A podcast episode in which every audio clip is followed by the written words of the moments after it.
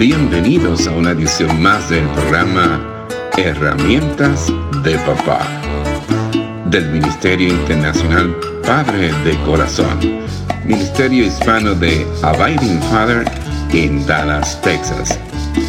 Para información del Ministerio Padre de Corazón, se puede comunicar por mensaje de texto o de voz al número 214 533 7899 214-533-7899 por correo electrónico a rafi arroba padredecorazon.org Rafi con Y al final.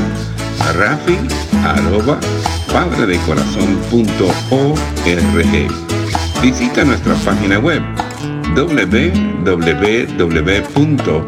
www.padredecorazon.org www.padredecorazon.org Con ustedes, Rafi Gutiérrez, pastor y director del Ministerio Internacional Padre de Corazón. Pablo, el apóstol, identificó a Jesucristo como el máximo ejemplo de hombre y de liderazgo de servicio. Permíteme leer lo que dice el apóstol Pablo sobre Jesucristo. Recuerda, las palabras vienen de Pablo, quien una vez era conocido como Saulo de Tarso.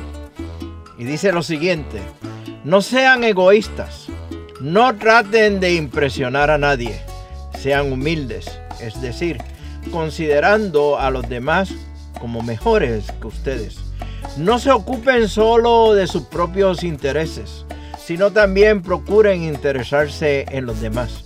Tengan la misma actitud que tuvo Cristo Jesús. Aunque era Dios, no se consideró que él, ser igual a Dios fuera algo a la cual aferrarse. En cambio, renunció a sus privilegios divinos adoptó la humilde posición de un esclavo y nació como un ser humano cuando apareció en forma de hombre. Y acabo de leer de Filipenses capítulo 2 los versículos del 3 al 7 de la nueva traducción viviente. La vida de Cristo y lo descrito por el apóstol Pablo nos recuerda claramente que estamos destinados a encarnar las mismas cualidades y propósitos cuando fuimos creados por Dios. De hecho, Cristo ha de ser nuestro estándar diario, nuestro ejemplo a seguir en alcanzar a ser llamados hombres de Dios. Al examinar la historia bíblica de Adán, el primer hombre, en el jardín del Edén, recuerdo mis defectos y mis debilidades, mis fallas y mis desobediencias.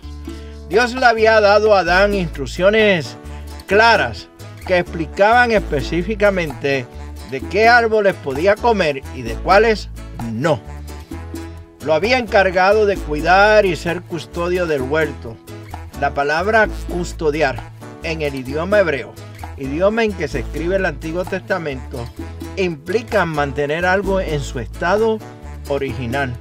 La responsabilidad dada por Dios a Adán era de mantener el huerto y la creación de Dios en su estado original. En otras palabras, como Dios la había visto. Buena. Muchas personas ven la acción de Eva al ofrecer del fruto prohibido como una acción desafortunada y la culpan por el fracaso de Adán. De hecho, hay quienes afirman que cuando Adán le responde a Dios, la mujer que tú me diste fue quien me dio del fruto y yo lo comí, está culpando a Eva.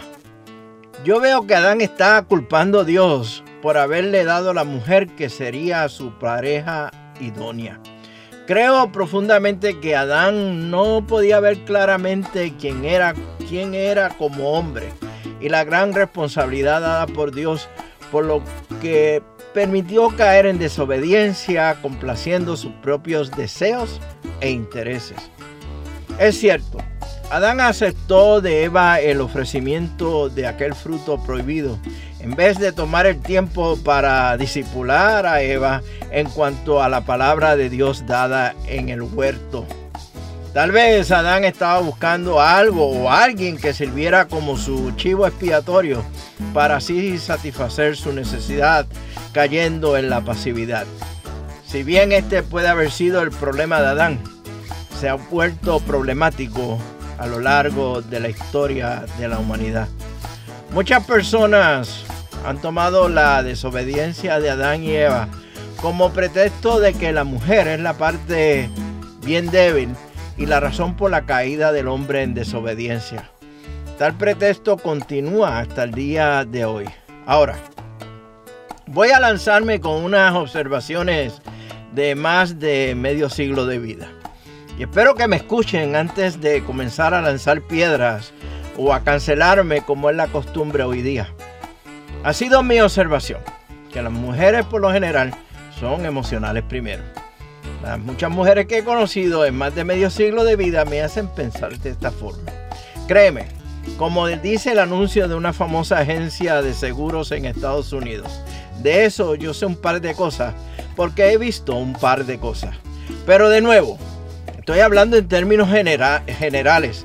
Por favor, no, no tiren piedras todavía, porque ahora vamos a hablar de los hombres. Los hombres en términos generales son físicos primeramente. Teniendo en cuenta todo esto, un hombre debe mostrar que es el varón fuerte, el macho de la película, resistiendo cualquier cosa que lo lleve a volverse demasiado emocional o inapropiadamente físico. Un hombre debe tomar decisiones a partir de una acumulación de hechos y una aplicación lógica de ellos.